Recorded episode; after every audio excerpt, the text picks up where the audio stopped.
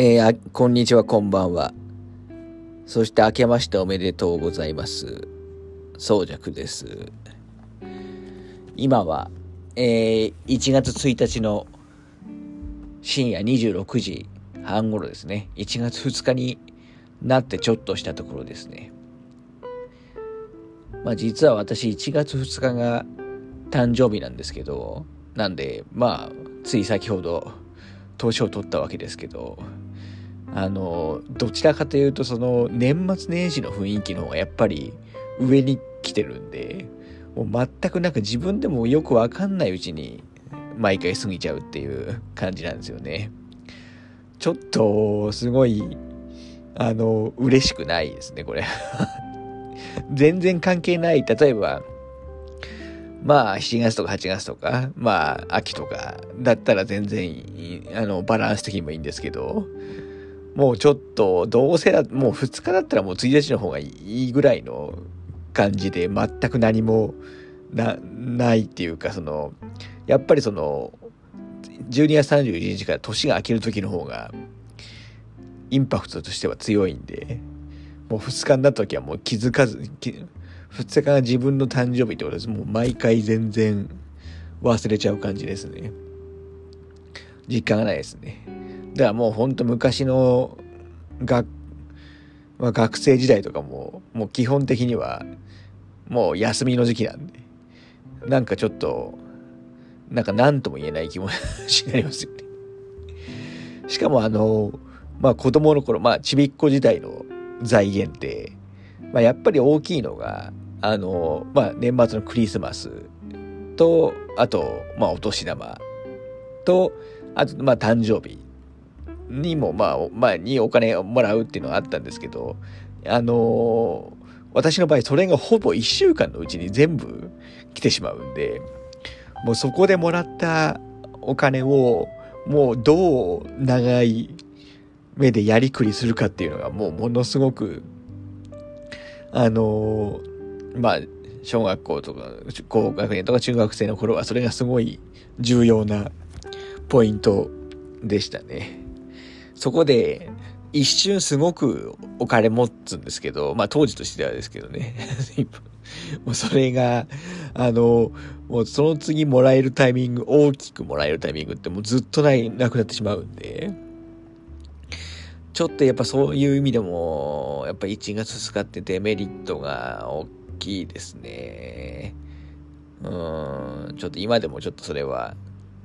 思いますね。まあ、うん、本当に1日の方がよ良かったですね。この2日になるぐらいだったら。という話はまあどうでもいいんですけど、あの、まあ年末年始は基本的には、あの、まああんまり大きなことはしないようにしてますね。あの、まあ旅行も行かないですし、あの、まあ実家も一応、まあ去年とかね、コロナで帰ってないんですけど、あの、まあ今年も一応今年は帰ろうかなと思ってるんですけど、まあ、まあ、わざわざちょっとね、混んでる年末年始に帰るのはやめて、まあ、1月の後半とかに帰ろうかなと思ってるところです。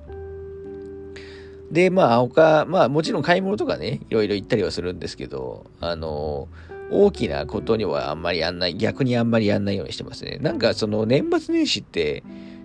なんか雰囲気がやっぱ特殊な時期だと思うんで、なんかその特別な期間に、なんか特別なことをやってしまうと、なんかもう、むなんか逆に普通、なん、なんて言うんですかね。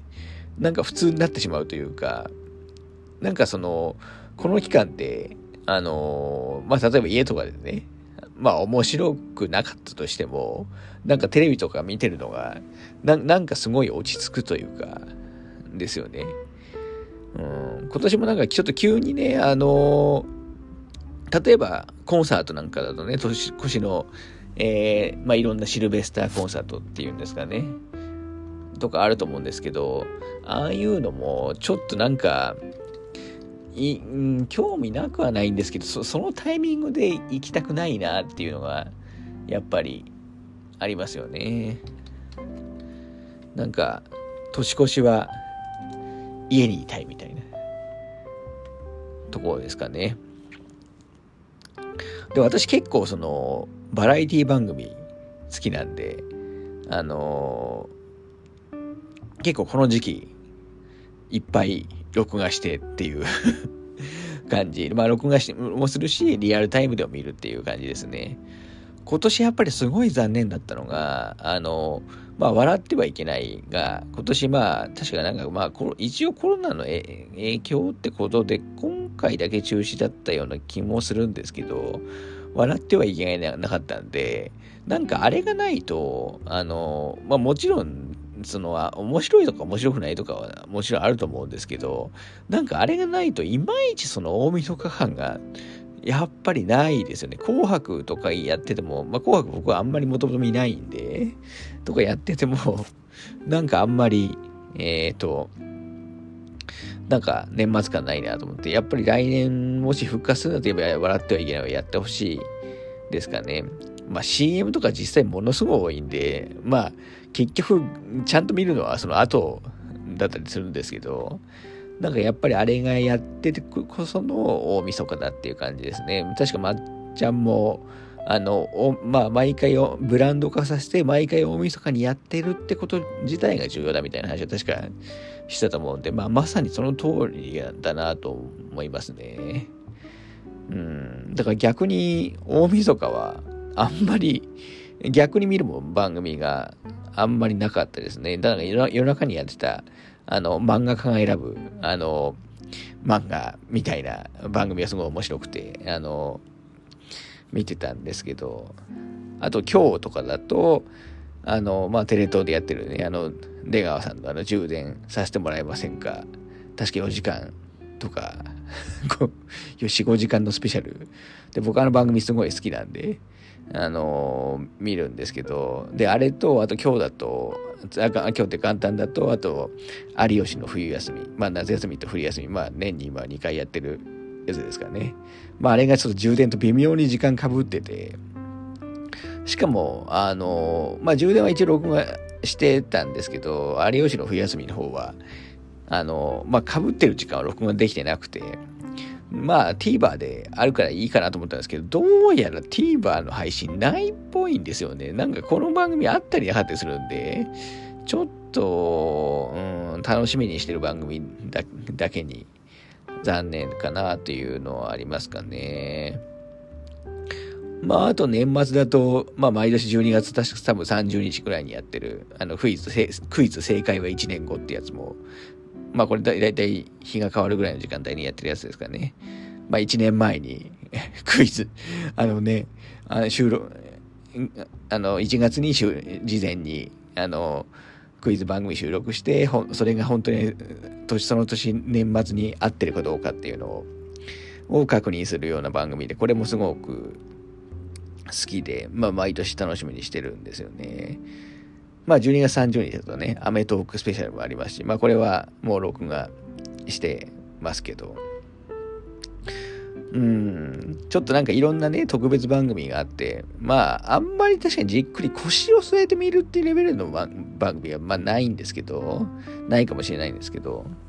まあ、やっぱりこういう特別番組がいっぱいあるといいなという、なんか年末年始感がやっぱあるなっていう感じはしますね。やっぱりこの辺はやっぱ地上波のの、まあ、強みというか、まあ、あとあれですね、元旦年明けて、ちょっと系列忘れましたけど、あの、大喜利番組のあの、吹っ飛んだも、あの、結構好きで、まあ好きでっていうかな、なんかやってる雰囲気が好きっていう感じですかね。あれも、まあ、見ちゃったりしますね。まあ、あと今だと本当にその YouTube とかの配信が、まあ、いろんな配信年末年始、まあ特に年越しのところとかやってて、まあほんと何見りゃいいんだってぐらいやって、やってるんで、もうちょっと娯楽の多様化というかね、してると思いますね。まあ私は本当になんかゲームとか映画は大好きなんですけど、このなんか年末年始は逆にあんまりその辺になんか行かないって感じになっちゃうんです。なんか普通の時にやりたいんですよね。石見たいって感じなんで。はい。まあそんなこんなでもう、あの、1月2日にもなっちゃうんで、私はまあ普通に3日、ま、休みは3日までで4日からは、むしろちょっと年始の忙しい時期に、はい、突入してしまうんでちょっともう、ビクビクしてるんですけど、はい。で、今日はなんかまあ、もうそんな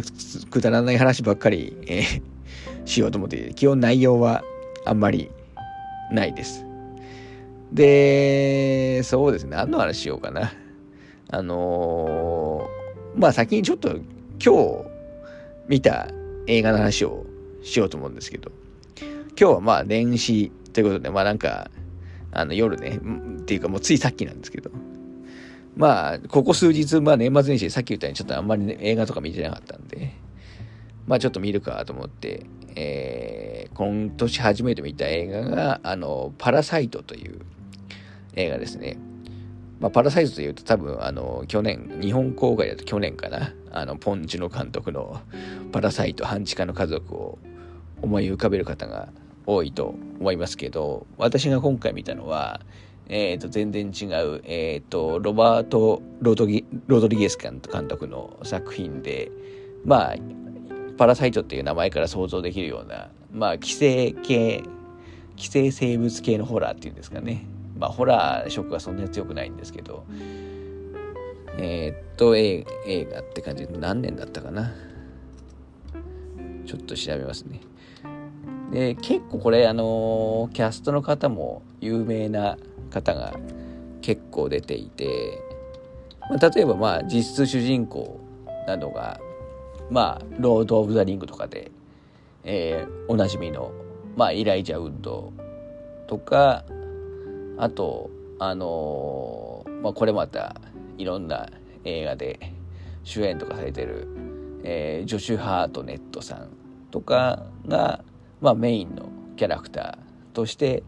えー、出てますね。あとはなんていう、まあ、あれですね、あの、YSP とかシリーズでおなじみのジョーダナ・ブリュースタさんっていう方がいると思うんですけど、このあのブリュースターさんのデビュー作ですね、映画としては。もうこの映画に出てくるジョーダナ・ブリュースターはめちゃくちゃ可愛いですね。多分当時、えー、18歳なのかな？98年の映画ですね、今見ましたけど。ね、いや、これで本当に可愛いですね。まあ、というように、まあ、要するに結構、あの、いろんなキャスキャストの若い頃が見えて、そういう意味でもまあ楽しめる映画かなと、えー、思ってます。で、まあ、要するに、えー、まあ、さっきちょっとだけ話しましたけど、あのまあ、いわゆるなんか、寄生生物みたいなやつがいて、まあ、だんだんそれ、まあ、が主な舞台は学校で、まあ、それにまず先生たちが、あの、寄生されちゃって、まあ、どんどん、もう、一もうどんどん伝染して、まあ、感染って言うと変なのかな。まあ、寄生が感染していくっていう増殖、増殖感染していくようなイメージですかね。でももうほぼほとんど学校とかは乗っ取れ乗っ取られちゃってまあ街にも広がっていくってもう結っていう感じです。でそれに対抗するのがまあ高校生さ,、まあ、さっき言った、まあ、イライジャウトとかジョーダン・ブリュースターたちの、まあ、いわゆる高校生のあの生徒たちが、えーまあ、それを防ぐために何とかしていくっていう、まあ、自分がいるものをみたいな感じですね。まあ最近で言うと、まあストレンジャーシングスとかにノリは近いかなと思います。まあなんで一応ホラー要素はありますし、まああの特に後半とかはね、もうがっつりそのモンスター的なものも出てきます。まあちょうどその98年の映画なんで、まあ CG とかもまあ、なんて言うんですかね。まあ、そんなにしょしょぼくはないですけど、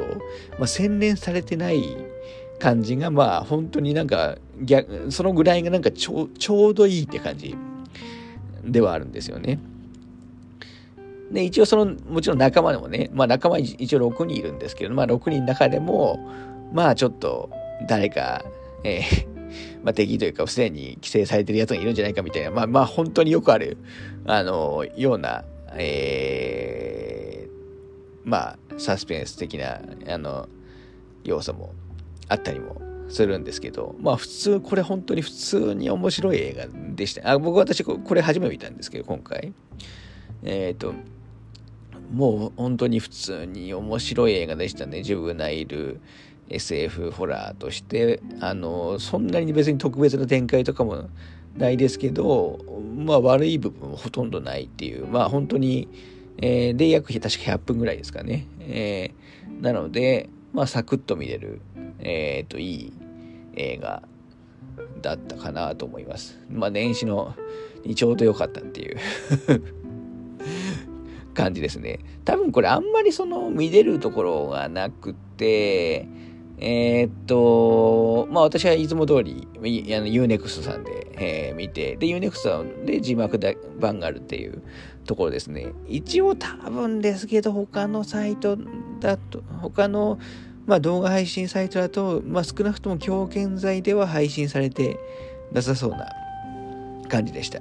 まあ間違えたら申し訳ないんですけど、しかもちょっとソフトも、あの、多分 DVD が出たのは、国内だと DVD が出たのは多分最後で、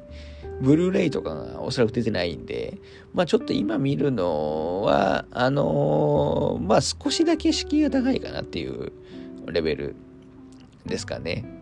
多分これ当時そこそこ、あのー、国内でも、えっ、ー、と、ヒットはしてるんじゃない、んじゃないかなと思いますね。まあ、この時はあんまり私映画とか全然見てない、まあ、日本公開99年の夏みたいですけど、まあ、この時期あまりとか映画とか見てなかったんで、わかんないんですけど、多分日本でもそこそこ見られてる当時作品だとは思います。まあ、なかなかおすすめですね。まあ、付け加えるなら、あのー、まあ、ロバート・パトリックが 出てくるんですけど、あの、えっ、と、あれですね、ターミネーター2で言うと、あの、T 戦をやってるロバート・パトリックが出てくるんですけど、まあ、まさに T 戦的な感じで出てくるんで、すごく、あの、面白いですね。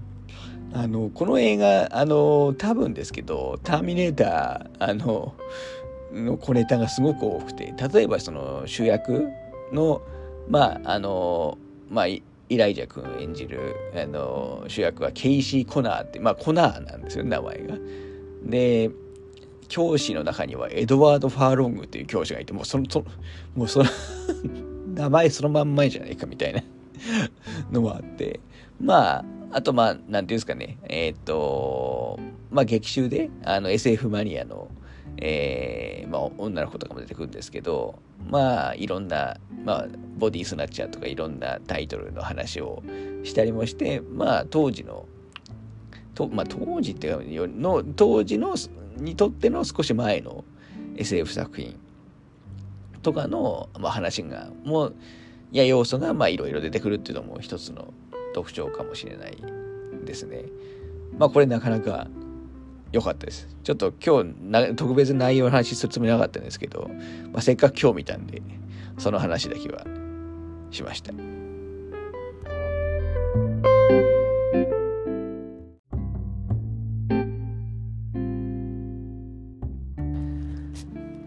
はい、えー、っと、で、まあ、それだけでちょっと終わるの ちょっとあれなので、そうですね。で、実はですね、次回は、えー、っと、まあ、2021年の、まあ、個人的ベスト映画、まあ、ベスト10ですかね。映画ベスト10。まあ、ツイッターにはもうツイートしたんですけど、についてちょっとまあ、あんまり長くなんないようにね、話そうかなと 思っても、がっつりやってしまうともう何時間もなってしまうんで、あの、まあ、サクッとね、えっ、ー、と、やるつもりです。で、今日はなんで、ちょっと2022年のまあちょっと期待の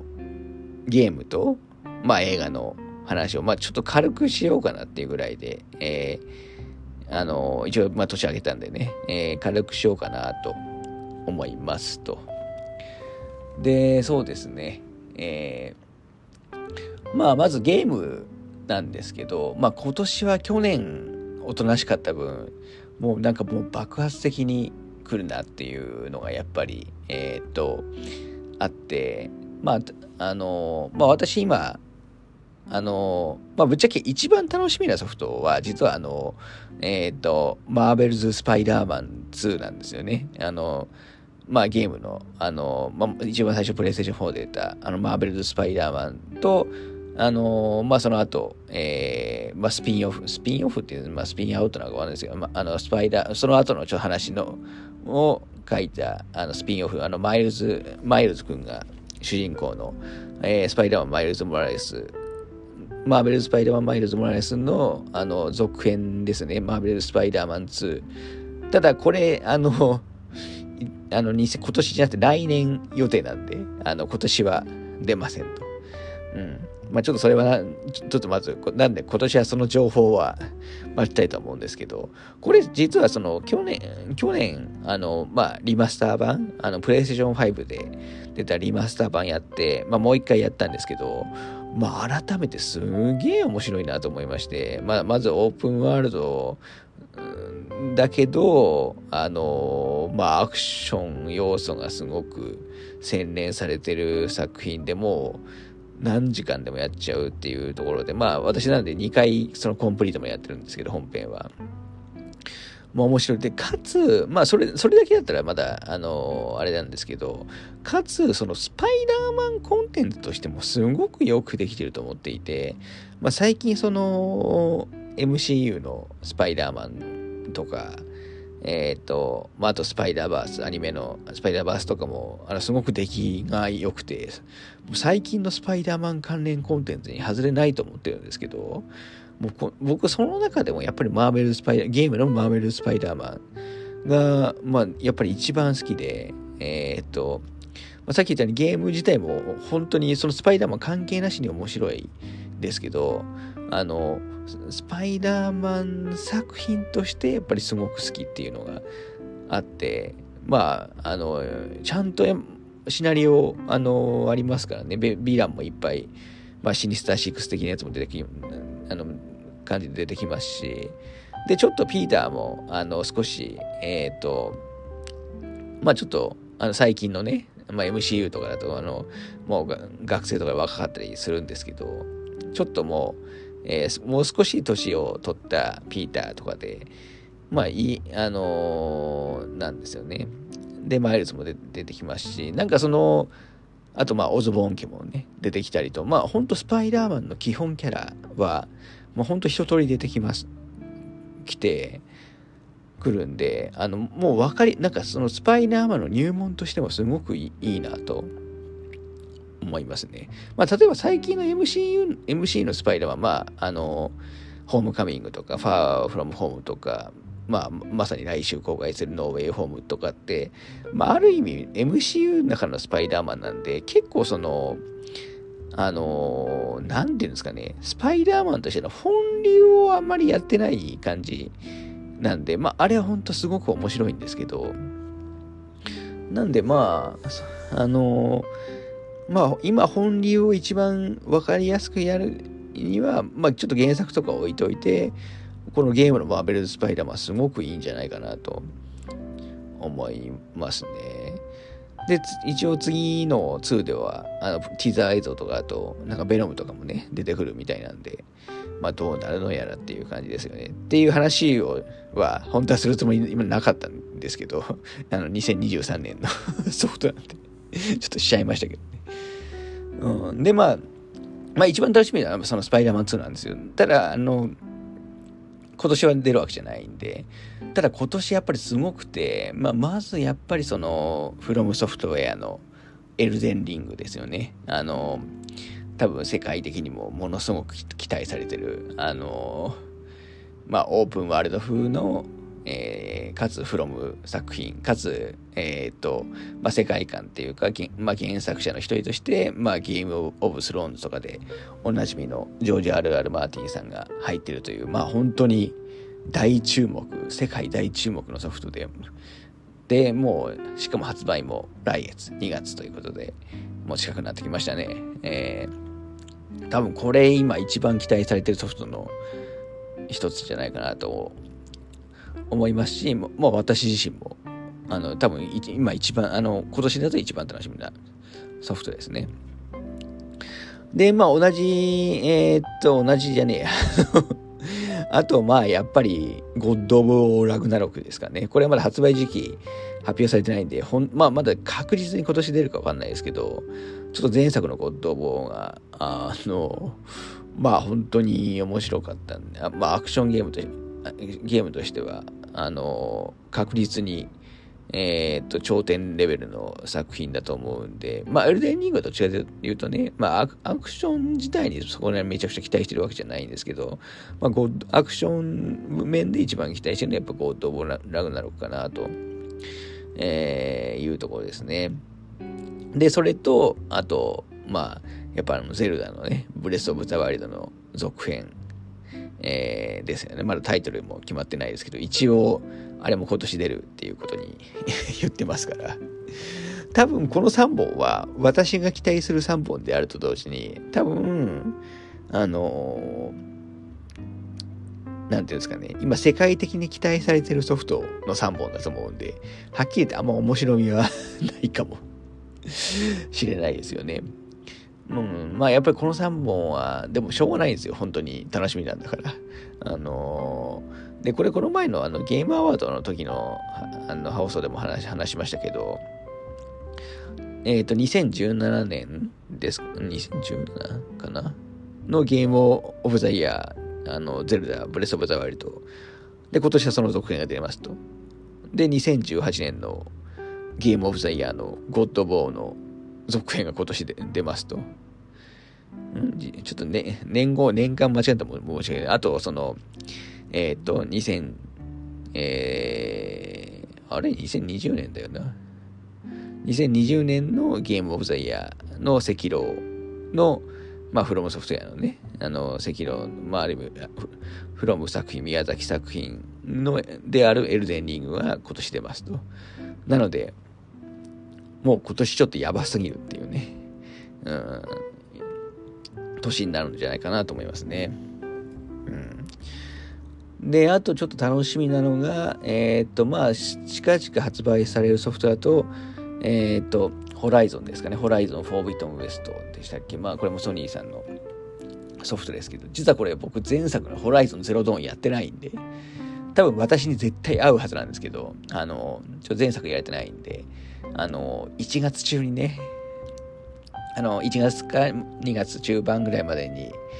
ちょっとやりたいなと思ってます。ソフトあるんでね、あの、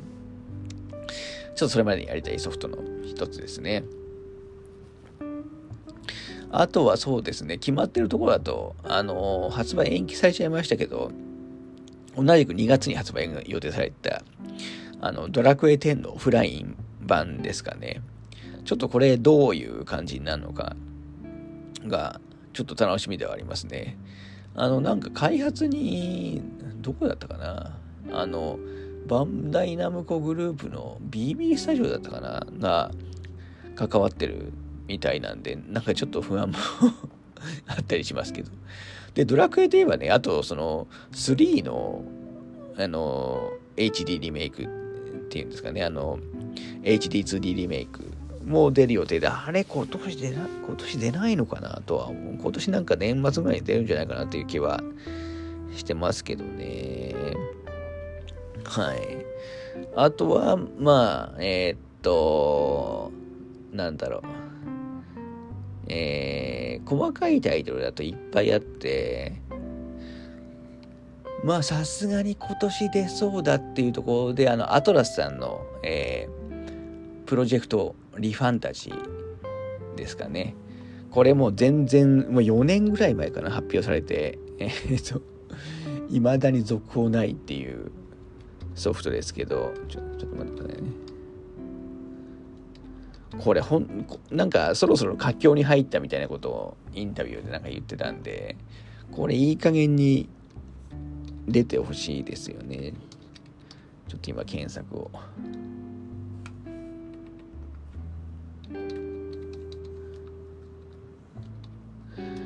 まあ、アトラスだとね、ペルソナの25周年プロジェクトで、まあ、おそらくペルソナも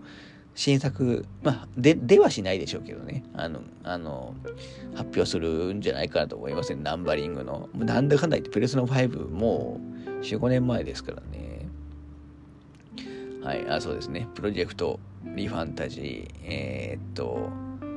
これいつだ？で、これ、あの、やディレクターが、えー、っと、橋野さんですよね。だからペルソナ5のディレクターの橋野さんですよね。だからおそらく新作のペルソナの方は、まあおそらく橋野さんじゃなくて誰か別の方が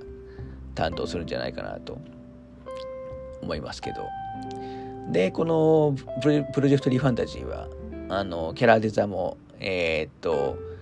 添島さんですよね。ペルソナ、最近のペルソナシリーズでおなじみの。で、サウンドも目黒さん。まあ、これも同じく最近のペルソナシリーズでおなじみ。で、かつ最近、まあ、独立された目黒さんですかね。の新作、まあ、ファンタジー RPG ってことで、まあ、これはやっぱり期待してますし、今年出るだろうと。いいいい加減出ないと、うん、ちょっといろいろとね、あると思いますから、これがもう楽しみですね。はい。あとは、えー、っと、ゴーストワイヤー東京ですかね、単語ゲームワークスの。まあ、これはあのバイオとかでの海の海の親でもおなじみの三上さんがディレクターだったような気がしますけど。ディレクターじゃなかったかな。うん。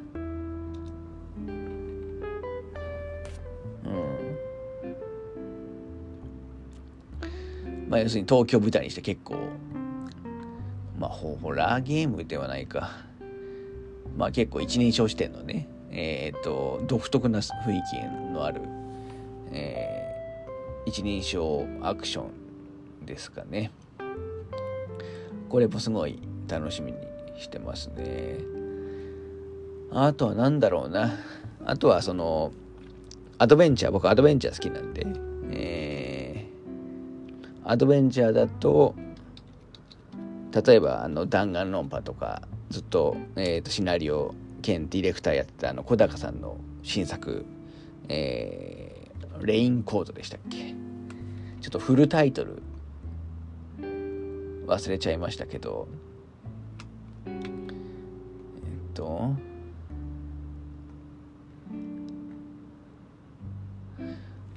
そうですね。超探偵事件簿レインコードですね。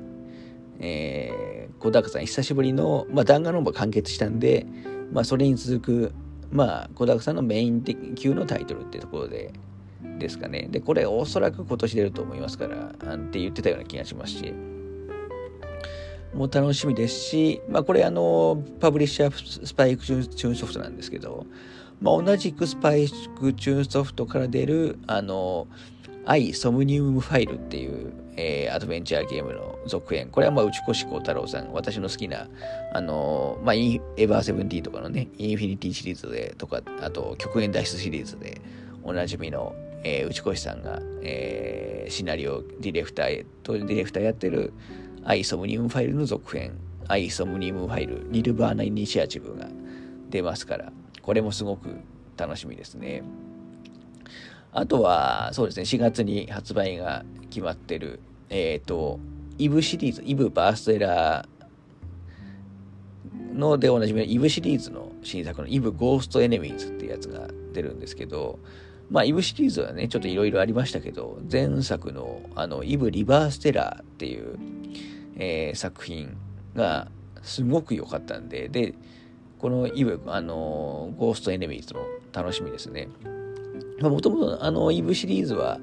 えー、もともとバーストエラーのね、まあ、伝説の作品だと思うんですけど、バーストエラーのシナリオを書いてた、あのー、野博之さん、まあ、菅野さんですかね、が亡くなって、あの、その後、その後、まあ、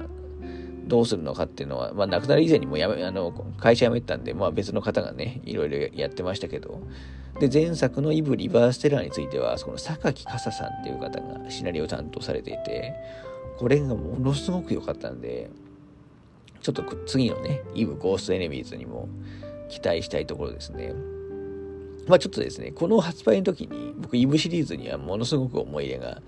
まあイブシリーズというかイブ・ワーストエラーなんですけどね、思い入れがあるので、ちょっと発売時にはイブシリーズについての話をがっつり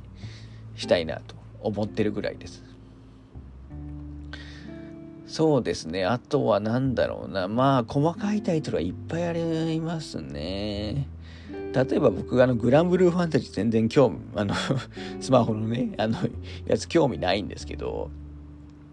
あの、まあ、家庭用機で出る予定のあの PS4、PS5 で出る予定のグランブルーファンタジーのリリンクってやつですね。あれとかはすごく楽しみに、楽しみというか、まあちょっとやってみたいなと思ってますし、まあ、サイ・ゲームスがちょっと本気で家庭用お金出して作ってどうなるのかっていうのは、まあちょっとあれも楽しみなところですかね。そうですね。あとは何だろうな。まあ、はっきり言って、まだ発表されてないタイトルも多いですからね。まあ、あとはこれとか、ドラゴンボール・ザ・ブレイカーズっていう、あのドラゴンボールのあの、非対称型の対戦ゲーム、まあ、デッド・バイ・デイライトみたいなやつですね。あの、まあ、いわゆる、デッド・バイ・デイライトでいうキラーがフリーザとかセルやって、えー、っと、サバイバーがまあ一般人 みたいな ゲームが出るんで、これもまあちょっと気にはなってますし、まああとはその、まあ最近詳しく発表されたソニック、詳しくっていうか最近ティーザー映像がね、発表されたあのソニックの新作、ソニックフロンティア、もう、これ2022年冬、まあちょっともしかしたら来年初頭になっちゃうかもしれないですけど、ソニックフロンティアも楽しみですし、まあ、結構ありますね。えー、っと、今、現時点でも。そろそろ、あとはまあ、任天堂関連だと、まあさっきゼルダの話はしましたけど、まあ、それと一緒というか、まあ日本では確実にそれよりも盛り上がるだろう、スプラトゥーン3が出ますし、まあこれも楽しみですね。あとカービィのね、カービィもなんかなんかちょっとオープンワールドじゃないけど、な、ななんていうんですかね。えー、っと、あの、箱庭、箱庭スタイルっていうのかな。なんか、オープンワールドか箱庭スタイルっぽい新作が出るんで、ちょっとこれはちょっと気にはなってますね。最近のカービィの中では一番気になってますね。確か今年何周年かだったのかなと思いますけど。あとはそうだな、まあ、まあ、未発表のやつが本当にいつ出るのかっていうのはありますね。あの、バニラウェアさんの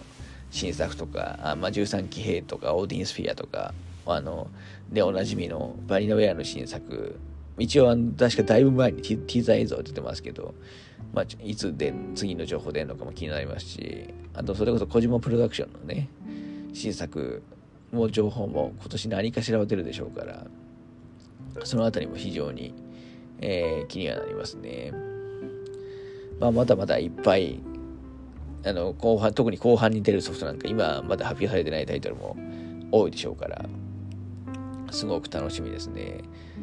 FF とかで16とかは来年だったかな。まあ、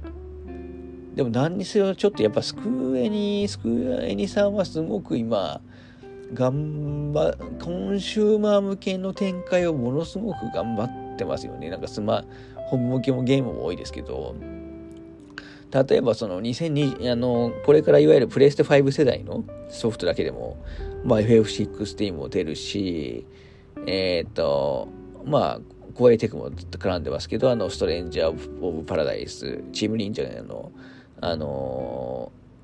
ちょっと FF のソウルシリーズ、そう、FF をソウルっぽくしたようなやつも出ますし、あと、まあ、あの、まあ、トライエース作成です、制作ですけど、あの、スターオーシャン6も出るし、まあ、プラチナゲームズ絡んでますけど、バビロンズフォールも出ますし、あとまあ、スイッチでね、あのトライアングル、あの、タクティカル RPG のトライアングルストラテジーも出るし、あの、チョコボの、チョコボグランプリっていうソフトも出るし、まあ、それこそさっきでドラクエもね、えー、12も予定されてるし、3のリメイクもあるし、10のオフラインもあるし、なんかトレジャーズっていう完全新作もあるし、なんか大の大冒険のゲームもあるし、あの、あと、あと、あれですね、完全新作で言うと、フォースポークンでしたっけ？あの、FFT15 のルミナスプロダクションが作った、作ってるフォースポークもありますし、すごく家庭用頑張ってて、かつてないぐらいじゃないですかね、本当に。なんか探しもね、新作作ってるみたいなこと言ってまして、もう絶好調ですね、本当に。いやー、なんかメーカーの命運、あの明暗がちょっと分か分かれてきちゃったかなっていう、えー、気はしますね。うん。なんだろう、あとなんかあるかな。あとあれですね、えー、っと、今年話題になったインディーゲーム、まあ、例えばなんかあの、インスインスクリプションでしたっけ？あの、カード、まあ、か、なんていうんですかね、もう、えー、っと、一応カードゲームっていう体ですけど、なんかものすごいゲーム、まあちょっと僕もあんまりあのネタバレ見ないようにしてるんで、あの、多分ゲーム好きの中では話題になったり、メディアによってはゲームオブザイヤーになってる、あの、インスクリプションっていうゲームあると思うんですけど、これなんかは、まだ、あの、いわゆる、まあ、PC しか出て出てないと思うんで、まあ、コンシューマー移植をちょっとね、期待したいですよね。スイッチとかプレステに来てくれて、まあ、かつ僕的にはパッケージも出てくれると 嬉しいんですけど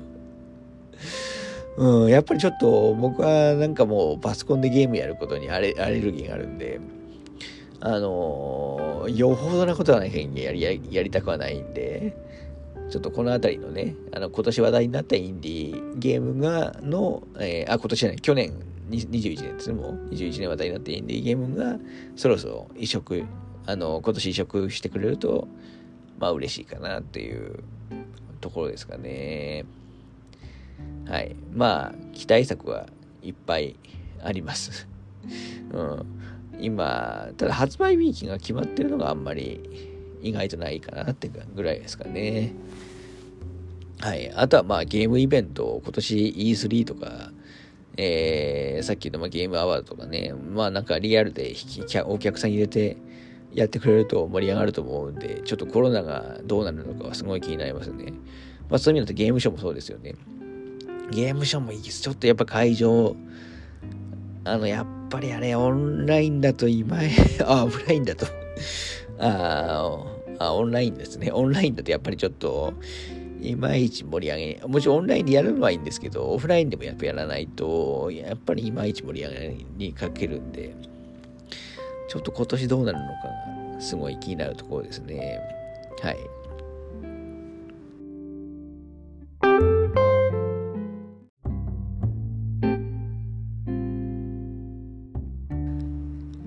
うん、今回ちょっと全部で20、20分から30分ぐらいしようと思ったんですけど、すでにちょっと 40分以上超えてますね。うん、どうしても早く、なんか話しちゃいますね。まあちょっと過去のね、あの、配信と、えー、被ってるところもあるかもしれないんで、内容が同じこと言ってるかもしれないですけど、それはちょっと申し訳ありませんという感じですね。で、ちょっとあのー、一番最初にちょっと言い忘れたんですけど、まあ、年末年始で見た中でちょっといいコンテンツがあったんですけど、あのー、あれですね、Amazon プライムで、えー、配信されてる、あのー、Dreams Come True の、えっ、と、プライムビデオショーっていう番組があって、えあるんですね。で、そこでその、えっ、ー、と、中村雅人さんがね、ゲストを呼んで、あの、いろんな話をするっていう、えー、まあ、会が、えー、あって、で、これ、その大晦日に、まあ、新しいエピソードがね、配信されたんですけど、これがまあ、あの、ソニック・ザ・ヘッジホック特別編っていうので、まあ、要するに中村雅人さんってあのあのメガドライブ時代のね、ソニック1、2の、えー、サントラ、えー、手がけた関係で、えー、と、中村さんの番組で、まあ、ソニック特集っていうのがあったんですけど、まあ、ソニック、まあ、主に音楽に、まあ、スポット当てた特集ですね。あ,、まあ、あと映画とかのプロモーションもあって、まあ、山寺浩二さんとかもゲストに来てましたけど、で、この番組がですね、すごく良くて、もうちゃんとしてるなっていう、あの、感じで、まあ僕はあの、ゲームミュージックファンなんですけど、まあソニックの音楽も好きなんですけど、あの、まあセガのね、スノブ上さんも、あの、とあの後半のゲストで来ていて、もう結構ソニックの、あの、えー、音楽の話、がっつりしますし、まあ一部あの、先日行われたあの、オーケストラコンサートの映像とかも流れますし、あのー、かつその、ゲームとかの情報も、あと、まあ、今度やる映画もそうですなんですけどね、のあたりの、いわゆる付随となる情報もすごくしっかりしていて、あのー、すごくいい番組 だったな、というところで、ちょっと紹介したかったんで、まあ、アマプラの人は、入ってる人はいるでしょうから、まあ、ドリームズカムトゥルーとかで検索してもらえると、えー、っと、番組が、プライドリームドリームズカムトゥループライムビデオショーっていう番組が出てくると思うんで、ちょっとこれ、別にあのソニック興味ない人でも見ても、あのまあ番組自体がそれなりに面白くなってると思うんで、ちょっとこれはおすすめな回ですね。いや、これは本当良かったですね。しかも Amazon さんでやってるんで、あの、日本以外にもね、配信されますから、これいいんじゃないですかね、あの、内容的には。過去のゲストが、だってクリーピーナッツとか、GRP とか、な、ナオト・インディラミなんですけど、6回目でなんかソニック在ジョーク特別編っていうすごく面白いですよね。これがすごい良かったんで、うん、おすすめですという、ちょっと話です。で、あとは、そうですね、えー、っと ちょっとこんなに長くなると思ってなかったんで、あとはまあ今年の期待の映画の話も、まあ、ちょ、ちょっと長くなるので、ちょっとだけしようかなと思います。とは言っても、ちょっと映画に関して言うと、どちらというと、はっきり言って、あの、今の時点でわかる、あの、期待とか言えるのって、まあ、例えばシリーズものだとか、あの、誰々の監督だからぐらいの情報しかなやっぱりなくて、まあ結構しかも対策系しかなくて、まあ実際映画って、あの、ちゃんと情報出るのって、数ヶ月前とかだったりやっぱりしますから、し、あとまあ、最終的にはね、結構その、小規模な作品とかやっぱり結局好きなんで、あの、個人的なベストとかに入ってこなかったりもするんですけど、あの、まあ、あくまで現時点でね、発表されてる、あのところで、まあ、期待する作品なんですけど、を見ていきたいなと思うんですけど、今年はそうですね、まあ、まず何と言っても、えっと、1月7日、まあ、もうしばらくですかね、に日本で公開される、まあ、スパイダーマンですよね、ノーウェイフォーム。これ本当どうなっちゃうのかっていう、本当スパイダー、もう本当ネタバレ見ないようになんとかやあの、まあ、本国とかだよね、米国とか、まあ、世界中ではもう去年のうちに公開されちゃってますから、数週間前に公開されちゃってますから、ちょっとネタバレ踏まないように来てますけど、今のところ大丈夫ですね。踏んでないですね。だからあと、えー、っと、4日ぐらい、えー、耐えれば大丈夫なんで、うん、ちょっとネタバレ見ずにね、当日いろんなサプライズがあるでしょうから、えー、っと、期待したいですね、ほんと。で、スパイダーマン関連だと、あの、スパイダーバースのね、あの、新作も予定されて、まあ、スパイダーバースの方が、まあ、ある意味、えー、っと、MC のスパイダーマンが好きだったりもするんで、スパイダーバースもやっぱすごい楽しみですね。しかも次のスパイダーバース、えー、確か2部構成、まあ最低でも、なんかパート1って確かタイトルについてるんで、最低でも2部構成ですから、もうあと最低でも2作品を楽しめるんだっていうもうワクワク感はありますね。あとあれですよね、本当あの、まあある意味スパイダーマン関連と言っていいのかですけど、モービウス。も確かあれ、あのー、あれ確か米国とかだともう本当すぐ公開だったと思うんですけど、多分日本でも、まあ遅くても春には公開するでしょうから、これも楽しみですし、まあ、ベノムでもね、いろいろありましたけど、あの、まあ、ソニー製の、あの、マーベル作品の、がいろいろ今後は、かあの、相互に絡んできそうなんで、まあ、MCU ともどもね、こっちのソニー製のマーベルユニバースもちょっと期待したいなというところですよね。で、まあそういう意味だと本家の MCU の方だと、まあドクター・ストレンジ、まずドクター・ストレンジですかね。これも、あのー、まあこれもちょっとサブタイトル的にね、まマルチバースとか入っちゃってますから、まあいろいろんなものが絡んでくるんでしょうし、あの、ワンダも出るみたいですしね、あのー、ちょっと楽しみですね。あと何でしたっけ？まあ MCU だと今年公開されるのが、えっ、ー、と、ブラックパンサーとかが今年でしたっけ？あれ？うん、確かブラックパンサーとか、あと、ソー、ソーの4作目とかも確か今年だったんじゃないかなと思います。確か結構末の方ですけどね。ただ日本だと、まあずれる可能性もありますけど、まあ MCU 関連だとね、最近は、えー、っと、まあほぼほぼタイムラグなしでやってくれてるんで、まあこの辺りは、まあ楽しみですかね。でもやっぱり一番楽しみはスパイダーマンですよね。うん、で、DC の方だと、今年なんだっけな。まあアクアマン2とかはあった気がするんですけど、まあ、アクアマン僕はあの DC の映画の中では、えーと、トップクラスに好きなんで、まあ、主演のジェイソン・モンマンも好き好き好きですしね。うん、これも楽しみですね。あと、あとなんだっけなフラッシュとかが今年なんだっけな。まあ、ちょっと、最近、あの、アメコミ、えっ、ー、と、映画が、本当多いですよね。えっ、ー、と、まあコロナの関係で、やっぱり、えっ、ー、と、2020年かな ?2020 年が本当に、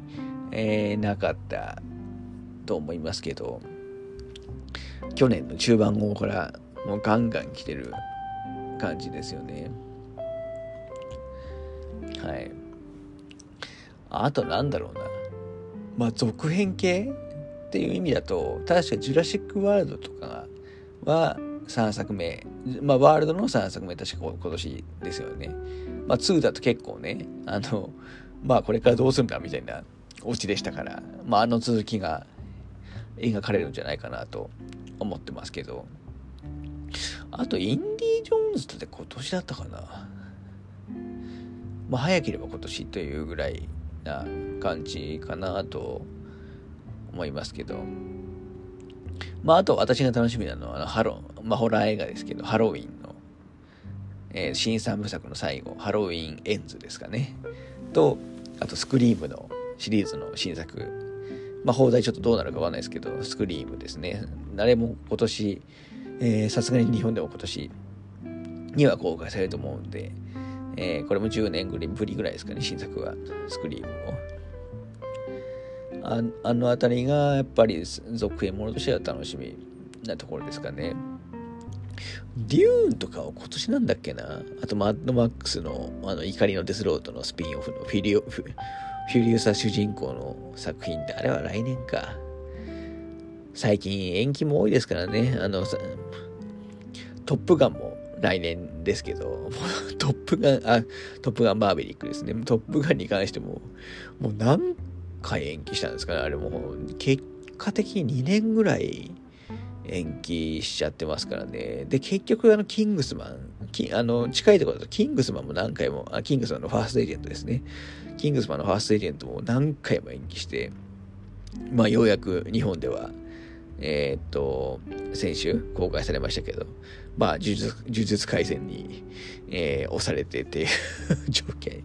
なっちゃってますからね。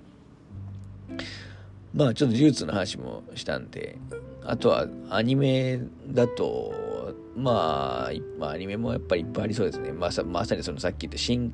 さっきも言ってないや、新海誠のね、新海さんの新作も、えー、何でしたっけ、すずめの戸締まりでしたっけ？もう、えっ、ー、と、2022年、まあ今年やりますし、まあこれもどうなるんですかね。まあ大体だから、3年に1回ぐらいって感じ感じのペースでやってきそうな雰囲気ですよね、新海さんは。で、僕、昔あの、新海さんすごく好きだったんで、まあ今好きじゃないみたいな感じなんで、とてもないんですけど、あの、君の名はは、あの、初日見に行ったんですよね、そのヒットとかでなる前に。ちょうどあの、会社の引っ越しの日だったのをで、そのまま、え早早く帰れて、そのまま映画館行ったの覚えてますけど、で、これちょっと、で、新海さんってそれまでって結構、なんていうんですかね、もうマニア、まあ美術的にはすごいけど、あの、結構内容的には、えー、っと、まあまあ、200とまで言わないんですけど、うん、なんか、まあ、今風で言うと、陰キャ、陰キャが、陰キャの人たちがメインの話が多かったと思うんで、えー、ですけど、なんか君の名はもう本当に、あのー、見た時に、これはちょっと、下手するとめちゃくちゃヒットするぞと思ったら、想像以上にヒットしちゃって、まあ、とんでもないことになりましたけど。で、天気の子もまあ、ね、ヒットですよね。まあ、大、超大ヒットですよね。うん。ただ、君の名はと比べると、実はだいぶ講習落ちてるんで、まあ、君の名はすごすぎたっていうのがあるんですけど、まあ、次がどうなるのかは、ちょっと気にはなりますね。ロードムービーみたいなこと言ってますからね。まあ、あとアニメだと、ドラゴンボールの、えっ、ー、と、ドラゴンボールスーパーのスーパーヒーローが4月、これはもう決まってますけど、公開されますね。もうドラゴンボールは正直もう真面目には見てないんですけど、でもなんか映画館でやると行っちゃうんですよね。あの、もう佐賀みたいなもんで。うん。で、あの、まあ、ジャンプつながりだと、あの、あれですよね、スラムダンクの映画が今年公開される予定で、これほんとどう、まだ全然その情報出てないんですけど、何やるのかやっぱすごい気になりますよね。まあ、その、確かテレビアニメだと、あの、最後までやんないじゃないですか、原作の。あの、山王高校のところやらないと思うんで、まあそこをやるのかみたいな話もありましたけども、なんか今の雰囲気だとそれじゃ、そこはやらないような気がしていて、まあ、花、花道たちのオリジナルの話をやるのか、まあ、僕の希望としては、まあ、あの、僕はいわゆる、あの、もう結構時間が経って、あのスラムダンクの世界でも時間が経っている続編の方が個人的には、えー、いいかなと思っていて、まあ、あの、二世漫画じゃないですけど、まあ、湘北の高校の、えー、っと、まあ、だいぶ後の、えー、花見たち世代の後の、何世代か後の話とかをやるんじゃないかなと思うけど、でもそれだとやっぱり、キャラクターの人気とか考えると、まあそれも難しいかなっていう気もするんで、何をやるのか本当にちょっと気になりますね。まあ落としどころとしては、まあオリジナルなあの花道たちの、まあ黄金期の、えーと、メンバーの話で、まあなんかスピンオフ的なものをやるんじゃないかなとは思ってますけど、ちょっとこれは楽しみですね。主題歌とかもちょっと気になるな。スラムダンクは。うん。あとはなんかアニメだと、まあ、ガンダムとかだと、ククルストアンの島とかも、えー、ありますよね。まあ、あの辺も、とまあ、もちろん見に行くでしょうけど、ちょっとオリジナル企画のやつだとまだわかんないやつが多いですからね。ただまあ、えっ、ー、と、鹿、今発表される中では、えっ、ー、と、鹿の王とか、鹿の王でしたっけ？あと犬王とか、なんか王ばっかりだな、とかは、見に行こうと思ってますけど、うん、あとはまあ、ピングドラムのね、えー、っと、えー、総集編かつ、まあ、新作カット周りの映画とかもありますし、まあ、アニメも見るもの多いですね。まあ、多分オリジナルの作品がいっぱい出てくると思いますから。まあ、あとそうですね、単発系だと、まあ、まだわかんない作品ばっかりですけど、えっ、と、まあ、デルトロ監督のナイトメアリーとか、えっ、と、スピルバーグ監督のウエストサイドストーリーとか、まあ、この辺結構、えー、上半期に公開されると思うんで、あとまあ、リドリー・スコットスコットのハウス・オブ・グチとかですかね。この辺りのまあ、著名な監督の完全新作あたりは、まあ、楽しみなところですね。まあ、あとあれか、新ウルトラマンも5月ですね。これはまあ、もう文句なしで楽しみですけど、まあ、ウルトラマン全く 無と知らないですけどこれは楽しみですね。新仮面ライダーの方は、まだ来年ですからね。2023年なんで。うん。そうですね。あとまあ、ゲームの映画化。まあ僕はやっぱゲーム好きとしては、やっぱゲームの映画化は、えー、注目どころではあるんですけど、今のところ今年やるって決まってるのが、まあ、まず1月に、えっ、ー、と、バイオハザードのあの新しい映画ですね、ウェルカムトゥラクーンシティってやつが、これ1月で公開するんで、まあ、正直、期待はしてないけど楽しみだっていうところ ですね。これちょっと実際あの、えっ、ー、と、アメリカとかではもう公開されて、正直あんまりいい結果に、あの評判よくじゃないですけど、あの、興収的には正直いい結果になってないはずなんで、ちょっともう続編はすでに厳しい、えー、状態っぽいですけど、なんか1と2あたりを、まあ、混ぜたようなね、内容になってるみたいで、あの、洋館とラクーンシティの話が。で、まあ、クリス・ジル、レオン、えー、クレアですかね、あたりがもう全員出てくるような感じで、まあ、ビジュアルはだいぶ違いますけど、なんか吹き替えキャストも発表されてってますけど、やっぱりゲーム版とは違うって感じですよね。だこれも位置づけ的には僕バイオハザードってあのシナリオがすごい好きなんでまあだからこの映画がどういう位置づけなのかがよく分かってないですよねいわゆる生生死ではないとは思ってるんですけどうんまあちょっとえー、っとまあ監督はねかんかの海底4あのサメ映画でおなじみの海底47メートルとかでやってるヨハネス・ロバーツ監督ですかね。えっ、と、これは、まあ、あまり期待してないけど、まあ、絶対初日には行きたいなと。バイオ好きとしては。うん。っていうところですね。なんかバイオは確かあの、ネットフリックスでも、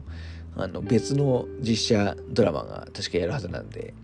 まあ、去年もね、あの CG 作品のバイオハザード、えー、っとイン、インフィニット・ダークネスもありましたし、まあ、最近映像化にもすごい力入れてますよね。うん。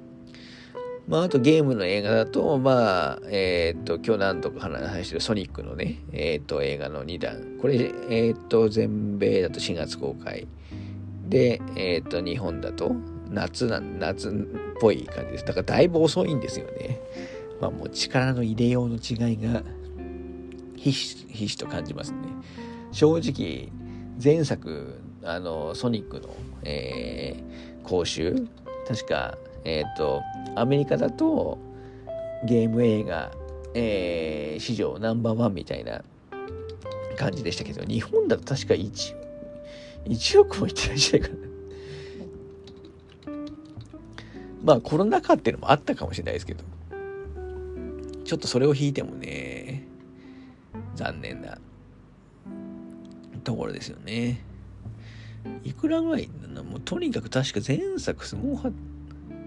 まあもちろん続編やる、こんな早くやるぐらいなんで、まあよほどヒットしたんだな。確かなん、なんだ。うん、多分最終、ちょっと最終講習載ってるページが見当たらないけど、ああ、ほん、3068億ドルって書いてますからね。いや、あ、違うさ、3点、あの、3068 億なわけないや。あの、3.068億。まあ、要するに370億っていうところですからね。やばいですね。だから、鬼滅とに近い、まあ、日本、日本中心の鬼滅と比べるのはあれですけど。相当なヒットだというところですよね、ソニックの映画は。で、今回は、えっ、ー、と、テイルズとナックスナックルズも出てきますから、まあちょっと楽しみですよね。まああとソニックとじゃないの、と、まあ大してで多いじゃないですけど、あの、マリオのね、映画も、確か今年でしたっけ？あの、一応アニメーションらしい、だったと思うんですけど、なんか声優あのクリス・プラットがやるっていう言ってたマリオの映画も確か今年ですよね。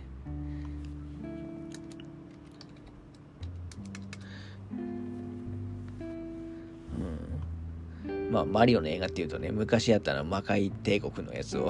思い出す方もいると思うんですけど今回は実写じゃなさそうですからね。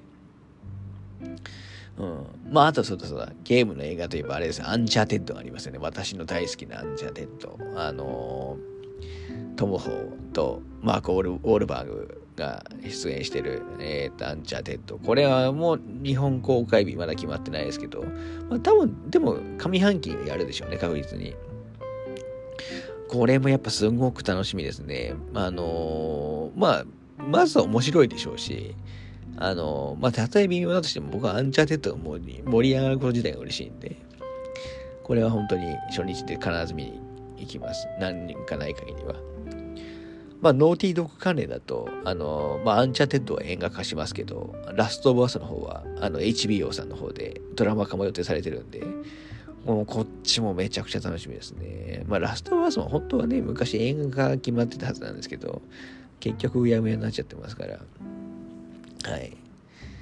まあ、あとゲームの映画化だと、例えばもう映画決まってる、あの、ゴースト・オブ・ツシマとかね、あと、あの、ハリウッドで映画化されるらしいあのことが決まったら、リオンを解くとか、もう、楽しみなんですけど、まあ、これはおそらく、えっ、ー、と、今年じゃないでしょうから、まあ、来年以降に期待っていうところですかね。なんか映画化が決まってるゲームって実はいっぱいあるんですね、また。確か、結局なんかテトリスとかもなんか3部作で映画すみたいな話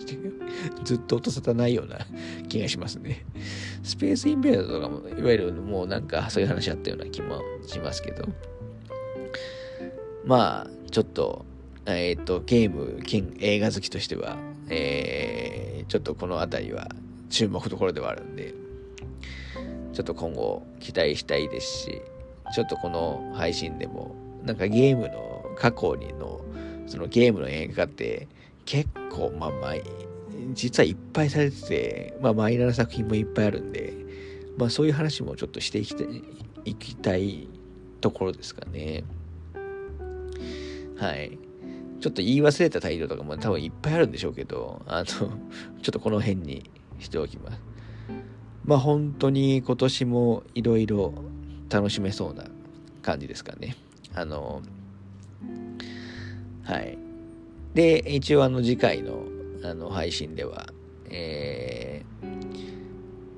ー、2021年の、まあ、映画ベスト10をやると思いますんで、まあ、ちょっと1回だと入んないんで、まあ、半分ぐらいに分けると思いますけど、ちょっとまたよろしくお願いします。では、ちょっともう3時半なんで、今日はこの辺でありがとうございました。